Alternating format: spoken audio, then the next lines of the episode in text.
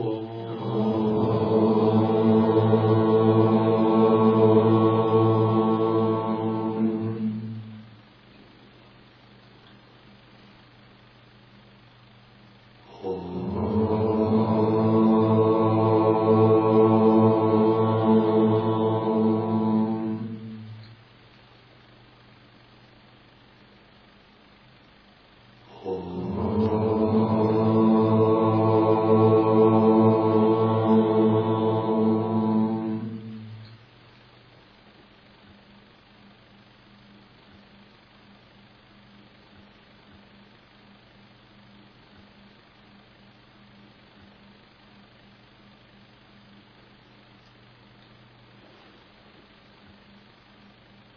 Так я хотел бы поговорить о мысли на основе рассуждения о мысли с вами Шивананды.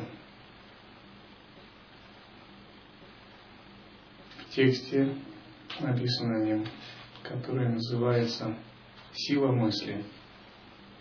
И прокомментировать его с точки зрения учения Лай-йоги. Потому что вся наша духовная практика связана внутренним деланием. А это именно работа с мыслью и с тем состоянием, которое за ним. И от того, насколько мы умеем работать с мыслями, зависит все наше духовное понимание.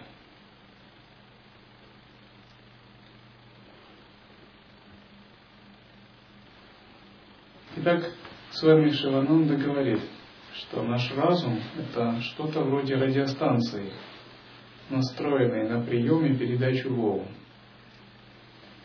И святой, чьи мысли исполнены покоя, уравновешенности, гармонии, духовности, посылает в мир гармоничные и спокойные мысли. Они распространяются молниеносно во всех направлениях – воспринимаются сознанием людей и порождают в головах этих людей такие же гармоничные и спокойные мысли. В то же время человек, поглощенный мирскими заботами, посылает в мир противоречивые мысли. Полная затаенная ревности, мстительности, ненависти, алчности, которые воспринимаются сознанием тысяч людей, возбуждая в их душах подобные противоречивые, запутанные или злые мысли. И вы, монахи, избрали такую как бы свою профессию. Быть монахом – это быть мастером по работе с мыслями. То есть вы работаете именно на этом уровне и еще на более тонких.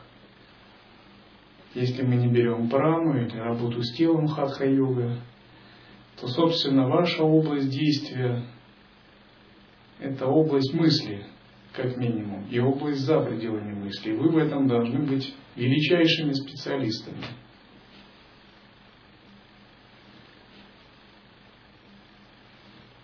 И Шивананда приводит такой пример. Если мы бросим камушек в водоем или лужу, то увидим, как от него во все стороны расходятся волны в виде концентрических окружностей.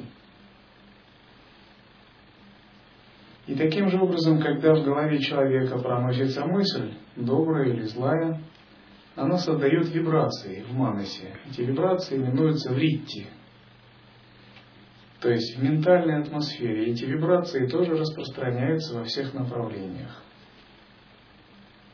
Почему мы часто говорим, соблюдайте чистое видение, самая, контролируйте мысли, не допускайте нечистых мыслей, потому что санга – это такой интегральный разум, коллективный организм. И соблюдать ментальную духовную чистоту это все равно, что соблюдать правила умственной гигиены.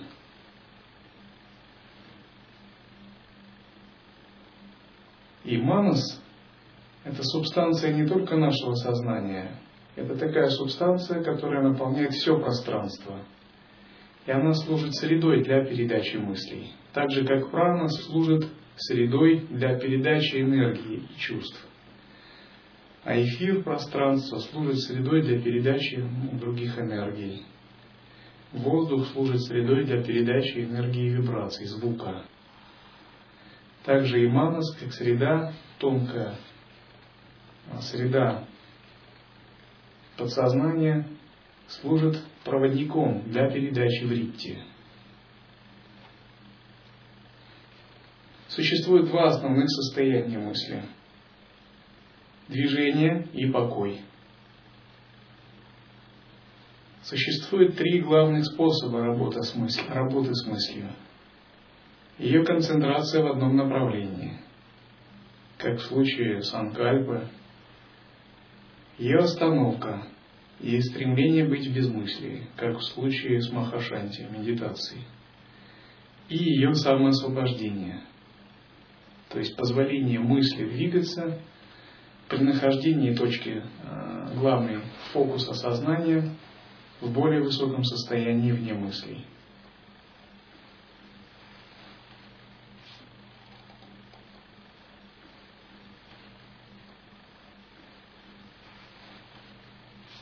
Эфир пространства регистрирует мысли. Вы можете сдвинуть мир силой мысли. Мысль – это великая сила. Ее можно передать от человека к человеку. Могущественные мысли великих мудрецов Ириши древности до сих пор записаны в Акаше, так называемые хроники Акаша. Йогины, обладающие даром ясновидения, способны воспринимать эти мысли-образы. Они умеют их читать. Вы окружены океаном мыслей. Вы плаваете в океане мыслей. В мире мыслей одни мысли вы впитываете, а другие отторгаете. У каждого человека есть свой собственный мир мыслей. Йогин, прежде всего, он обучается наряду с внешними правилами правильно работать с мыслями, со своим сознанием. И чаще наблюдения показывают, что человек, который обучился работать со своими мыслями, живет в гармонии, в целостности, в богосознании. Ни демоны его внутренние не терзают, ни желания, ни эго, ни клеши, ни проблем с взаимоотношениями. Он открыт миру, и мир открыт ему. Он есть божественная тайна, и он повсюду видит божественные тайны. Он в целостности, он в гармонии. У него нет привязанности и желаний. Он течет вместе с бытием, все больше укореняясь в бытии. И напротив, тот, кто не овладел секретом самоосвобождение мыслей, их остановки, вхождение в неконцептуальное, в парадоксальное состояние. И у него нет различающей мудрости, собственно, вот слой периферии, где двигается мысль, а вот слой за мыслями постоянно путает.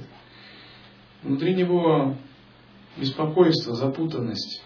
И он путает относительное с абсолютным, мысли со внемысленным. Он пропускает удары от собственного эго, то есть, когда идут мысли, он с ними отождествляется, забывая самоосвобождать. У него большое непонимание и замешательство в отношении себя и мира и нет целостности. А ведь это именно вопрос проникновения в сущность самоосвобождения. Поскольку именно мысленная среда является той тонкой областью, которая управляет всей реальностью. Мысли – это живые существа. Мысль обладает такой же твердостью, как камень. Наша жизнь может закончиться, но наши мысли никогда не умрут. Каждая смена мысли сопровождается вибрацией материи, из-за которой она создана. Мысль – это сила, и как всякой силе, ей для работы – нужен особый вид тонкой материи. Чем больше силой обладает мысль, тем раньше созревают ее плоды. Мысль фокусируется и передается в заданном направлении. И таким образом от степени сосредоточенности и направленности мысли зависит эффективность ее последующей работы. Почему иногда есть строгие правила в отношении информации? в отношении мысли, в отношении самай или в правилах ретрите. К примеру, человек практикует, и ему кто-то принес просад в нечистом состоянии духа. Такое упоминалось в текстах. Его духовные достижения упали. То, что он нарабатывал в течение месяца, исчезло. Потому что вторглась волна нечистых мыслей, которые повлияли на его тонкое сознание. Почему нельзя общаться с нарушителями самай? Потому что пока ты не в духе и в том состоянии, где ты чист, даже если в друзьях у тебя Мара, происходит тонкое мысленное воздействие и происходит загрязнение, осквернение, уничтожение плодов духовной практики. Почему говорят, что минутное сомнение э, в каких-то духовных сокровищах может забрать 10 лет духовной практики? Потому что э, может произойти какое-либо тонкое влияние. Каждая наша мысль сопровождается вибрацией, и эта вибрация связана с миром образов. И эти образы они очень тонкие, они задают дальнейшее направление развитию событий. Вот, к примеру, если вы общаетесь с человеком, он а, в унылом, подавленном состоянии таком, или просто у него нет перспектив, видения, нерадостном, а, и он связывает это с какими-то внешними факторами или взаимоотношениями, или собственными духовными успехами или неуспехами в практике можно сказать, э, налицо ошибки в работе с мыслями. То есть э, такая духовная безграмотность, фундаментальная. И напротив, вы общаетесь с человеком, который излучает ясность, мудрость, пхаву, энтузиазм, величие, творческую шахте, который всегда полон духовного рвения, э, который является светом если вы поинтересуетесь, на каком уровне его сознания, это означает, что он очень умело работает с мыслями. Он не позволяет себе схватываться мыслями. Он черпает энергию из источника. А мысли словно приоткрыли ему проход к этому источнику, благодаря его умелому а, искусству самоосвобождения. Хотя Сущность учения заключается в развитии неконцептуальной стороны сознания и самосвобождении, тем не менее мысли сами по себе также очень важны. Мы ведь не отрицаем мысли в учении.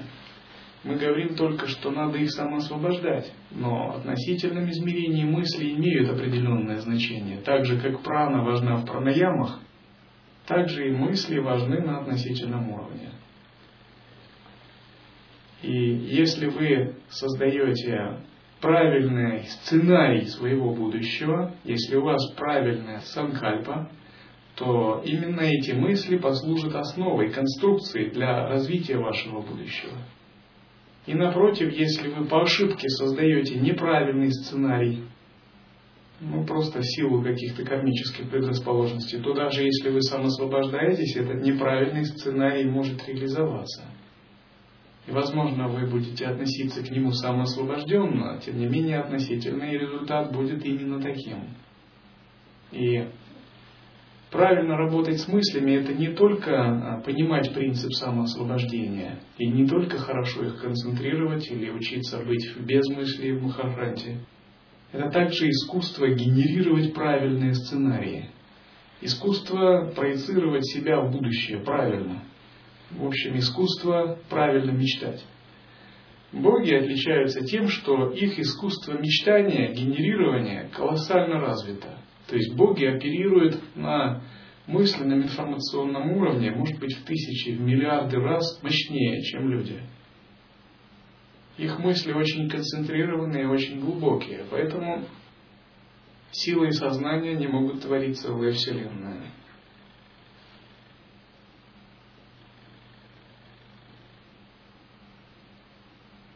Мысль – это тонкая сила. Она поставляется нам с пищей.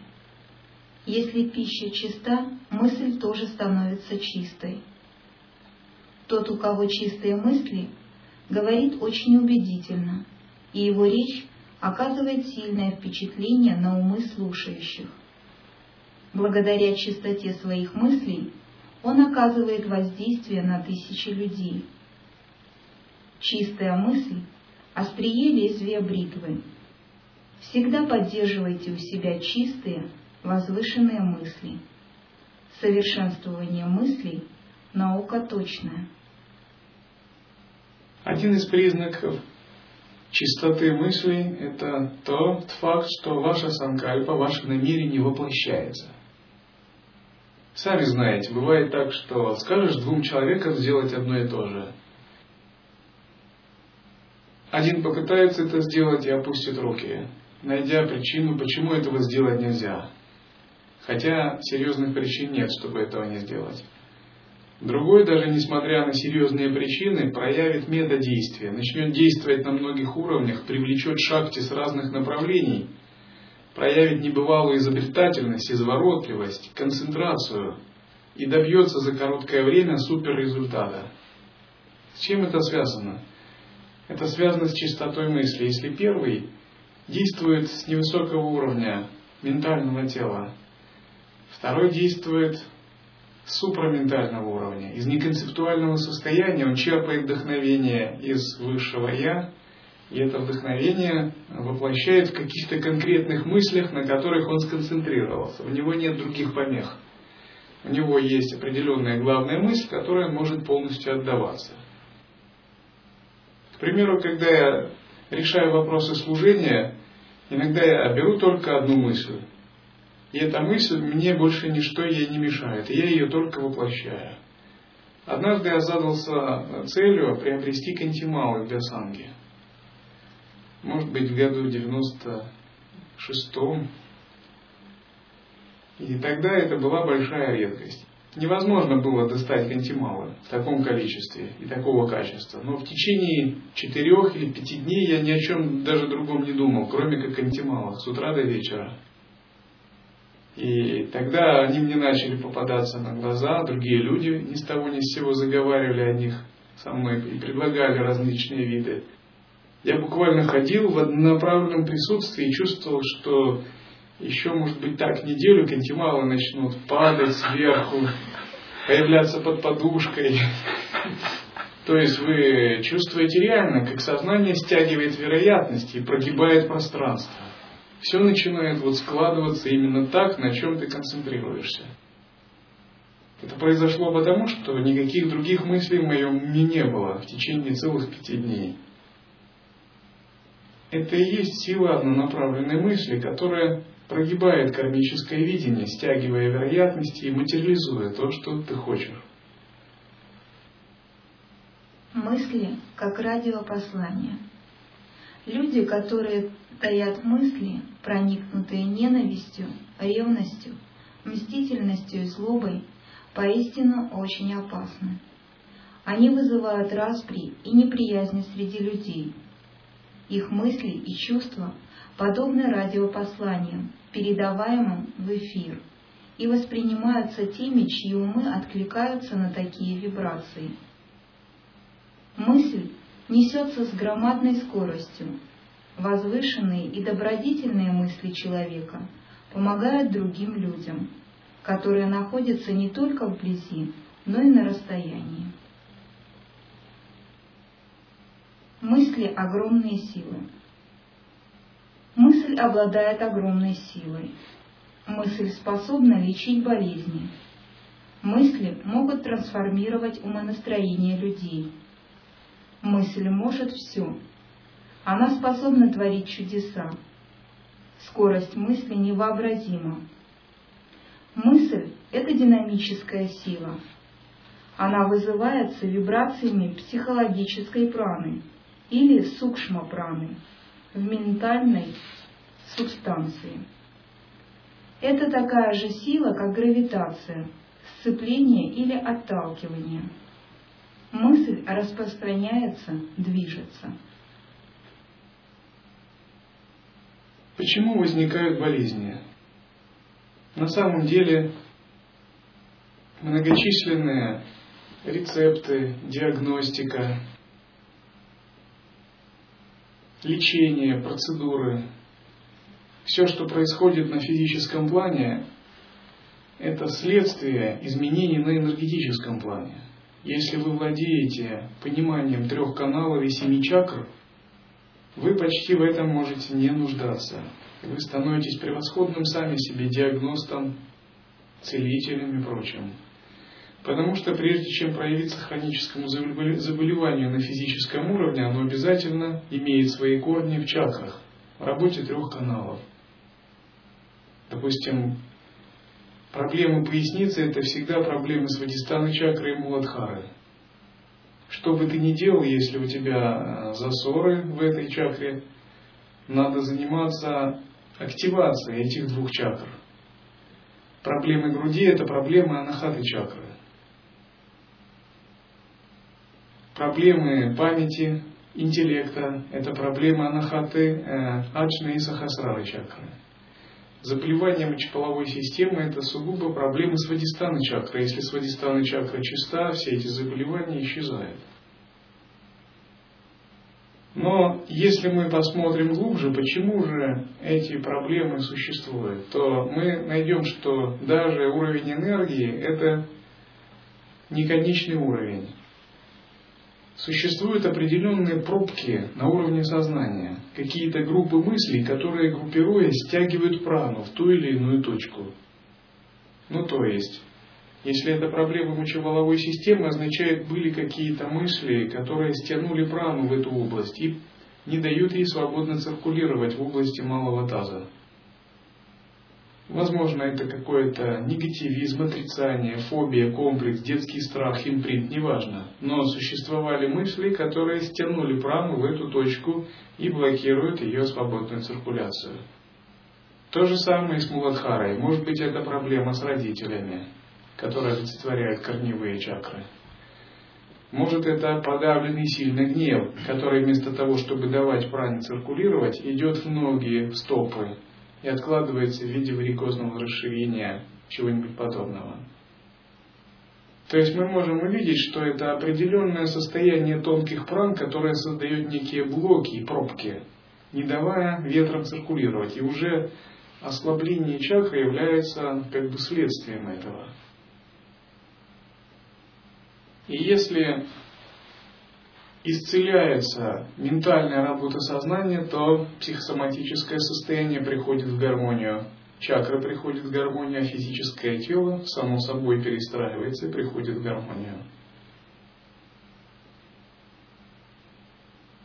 Другими словами, очень важен, важен принцип здоровое сознание.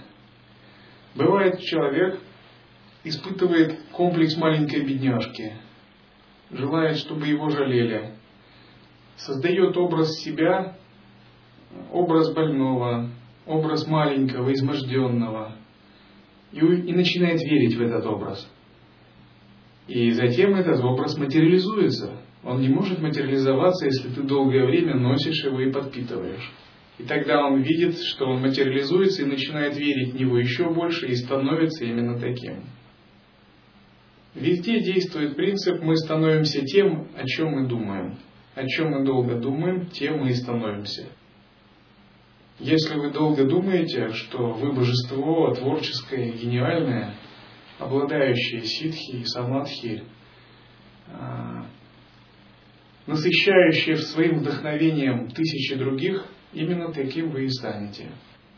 Если вы думаете о себе, я неудачник, я ограничен, у меня ничего не выходит, я глуп, то вы будете убеждаться в том, что все это материализовывается. Что же такое, в конце концов, этот мир? Лишь материализация мысленных представлений Хиранья Гарбхи или Бога. В науке мы имеем дело с тепловыми, световыми и электрическими волнами. В йоге еще существуют и мысли волны. Мысль обладает огромной силой. Все люди неосознанно в большей или меньшей степени чувствуют силу мысли. Великие йогины, вроде Чняна Дева или Патанджали, бывало общались с людьми, находившимися на больших расстояниях, посылая им или получая от них сообщения с помощью мысленной телепатии, ментального радио, то есть передачи мыслей. Оказывается, телепатия была самой первой радиотелефонной или радиотелеграфной службой, известной миру.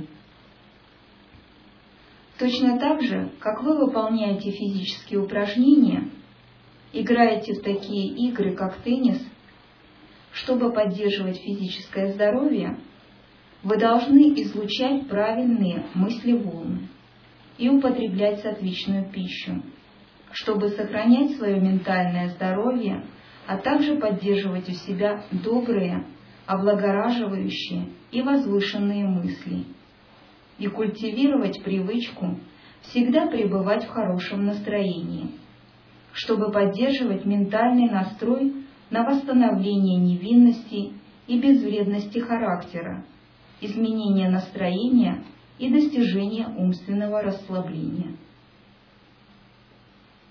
Что означает быть в чистом видении? Это значит излучать при столкновении с различными объектами мысли высокой частоты, высокого уровня вибраций. И даже когда сталкиваешься с какими-то низкими проявлениями, ты все равно мгновенно переводишь свои собственные вибрации на высокую частоту. Это непрерывная культивация, то есть не следует это рассматривать как некую дань этикету или философскую доктрину. Это постоянное упражнение, в котором нужно очень много работать с собой, пересматривая буквально свои тенденции, грубо размышлять. Со временем эта тенденция закрепляется, и вы начнете видеть ее пользу. Чистое видение по-настоящему делает мир божественным. Вы по-настоящему начинаете видеть, что мир реально божественен. Может быть, эта божественность скрыта еще или не всем видна, но вы начинаете чувствовать эту божественность, которая проявляется во всем. И начинаете видеть, как трудно живется людям, которые эту божественность не видят. Они оторваны от реальности. Они в замешательстве, в страхе, в неуверенности, потому что они не уверены в божественности мира и также в божественности себя.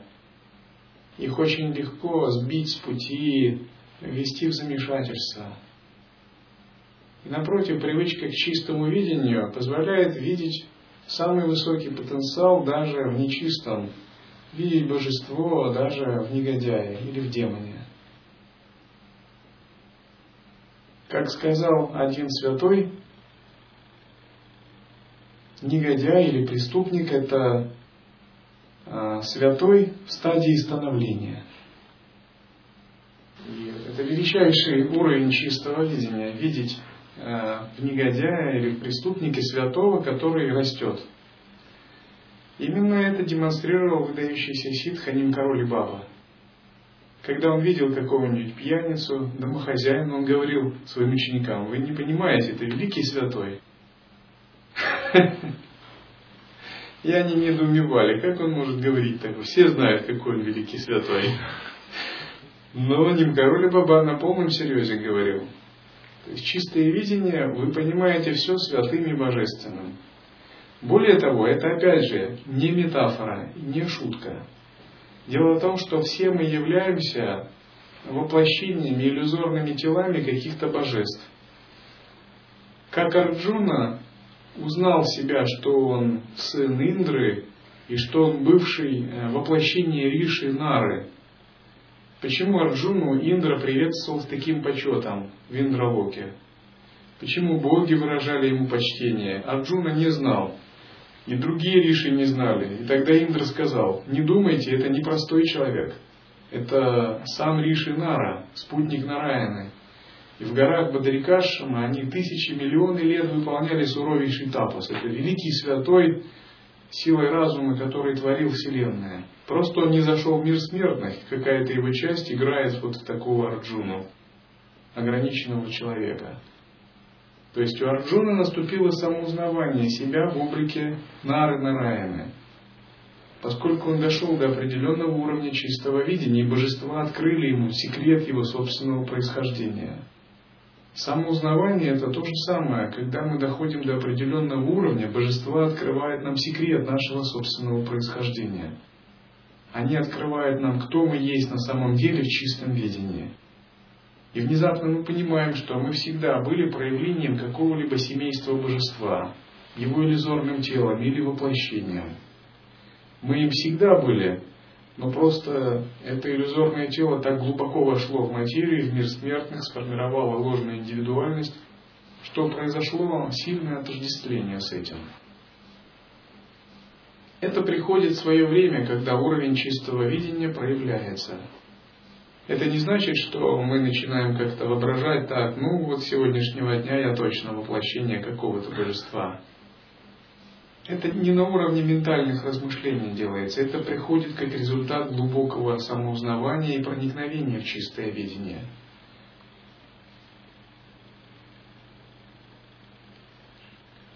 Чудеса вибраций мысли.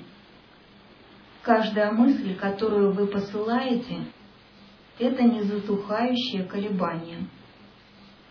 Она распространяется, заставляя колебаться каждую частицу Вселенной – и если ваши мысли благородны, святы и убедительны, они вызывают вибрацию в сознании каждого близкого вам по духу человека. Подсознательно все похожие на вас люди воспринимают проецируемую вами мысль и в зависимости от способностей, которыми обладают, испускают такие же мысли. В результате вы, не подозревая о последствиях вашей деятельности, приводите в движение великие силы, которые работают коллективно и противодействуют низким и подлым мыслям эгоистов и нечестивцев. Вот чаще всего, анализируя а, опыт различных практикующих, я видел, что Духовные проблемы были у тех людей, которым не удавалось справляться с потоком своего нечистого видения. И поскольку они сами загоняли себя в угол своим нечистым видением, их уровень осознанности резко падал, и у них начинали шататься основы их духовной практики. И когда им подсказывалось, как выйти из этого тупикового положения, эти духовные проблемы сразу же исчезали – то есть на самом деле духовных проблем как таковых нет вообще. Есть только нечистое видение, в которое ты можешь поверить. И оно состоит из мыслей, которые бесконтрольно могут возникать. И напротив, анализируя духовный успех тех, кто достигал больших высот духовной практики, я обнаруживал, что их заряженность на позитив, на успех и чистое видение, умение обращаться грамотно с мыслями – Э, всегда из любой ситуации делали их э, победителями в духовной практике. Им всегда все давалось легко. Именно потому, что у них был мощный позитивный заряд чистого видения и позитивного видения любой ситуации. Разнообразие вибраций мыслей. У каждого человека есть свой ментальный мир – стиль мышления, способы понимания вещей и манера действий. Люди отличаются друг от друга голосами и лицами, и точно так же различаются они стилем мышления и интеллектом. Вот причина, объясняющая, почему между друзьями легко возникает непонимание. Один человек не в состоянии правильно понять взгляды другого человека – вот почему за какую-то минуту даже среди верных друзей возникает трение, разлад и ссора. Человек должен быть настроен на ментальные вибрации или на вибрации мыслей другого человека. Только тогда люди легко понимают друг друга. Однажды, анализируя взаимоотношения двух монахов, я увидел в них конфликтность, хотя она тщательно скрывалась. И на поверхности она как бы была, ну, все нормально. Но, тем не менее, ситуации возникали, что конфликтность все равно проявлялась. И когда я их свел, так сказать, лицом к лицу, я увидел, что у них нет взаимодействия, они не понимают друг друга. И один действовал примерно такой пхаве, а второй и когда они пытались общаться, вот эти две пхавы, они были как разговор глухонемого со слепым. То есть не было общего языка. То есть один э, все равно, что действует на частоте альфа, а второй на частоте гамма, даже не бета. И эти две частоты просто не совпадают. Там Пашу Бхава и Вира Бхава. То есть Вира и Пашу не договорятся никогда. У них разные взгляды, они в разных вселенных пребывают. Чтобы понять Пашу, надо на его уровень войти хотя бы, ну, принять такую же точку зрения. Либо, чтобы понять Вира, надо взрастить себе качество Вира и на его языке попытаться видеть мир. Это и есть истоки или корни различных э, конфликтных ситуаций, разная частота сознания. Йогин, который овладел неконцептуальным видением, стал пустым и освободился от эгоизма, может свободно перестраивать свою частоту. То есть он с Пашу может быть Пашу, с Вира может быть Вира, с Дивья может быть Дивья. Но это еще называется зеркалоподобная мудрость, способность отражать в своем сознании э, частоту другого сознания и принимать любое видение. Поскольку ты пуст, ты можешь гибко откликаться и принимать любую форму. Такие йогины являются наиболее гибкими, и у них легко возникают доверительные отношения со всеми. И они всегда могут быть на короткой ноге как с бандитами, так и с царями, так и со святыми. Потому что они сами обладают глубокой святостью. Напротив, люди не гибкие, у которых не развита зерцелоподобная мудрость, они никак не могут перестраивать свою чистоту, освобождаться от собственной чистоты поскольку их как бы ну, заклинило только на одной частоте, на своей собственной. А чтобы отойти от нее, нужно уметь а, освободиться от нее. И от нее освободиться можно только в том случае, когда ты владеешь неконцептуальным сознанием, высшим состоянием за пределами всех вибраций. Похотливые мысли, мысли, пропитанные ненавистью, ревностью и себелюбием порождают искаженные представления в сознании и вызывают помутнение рассудка, интеллектуальное извращение, потерю памяти и смятение ума.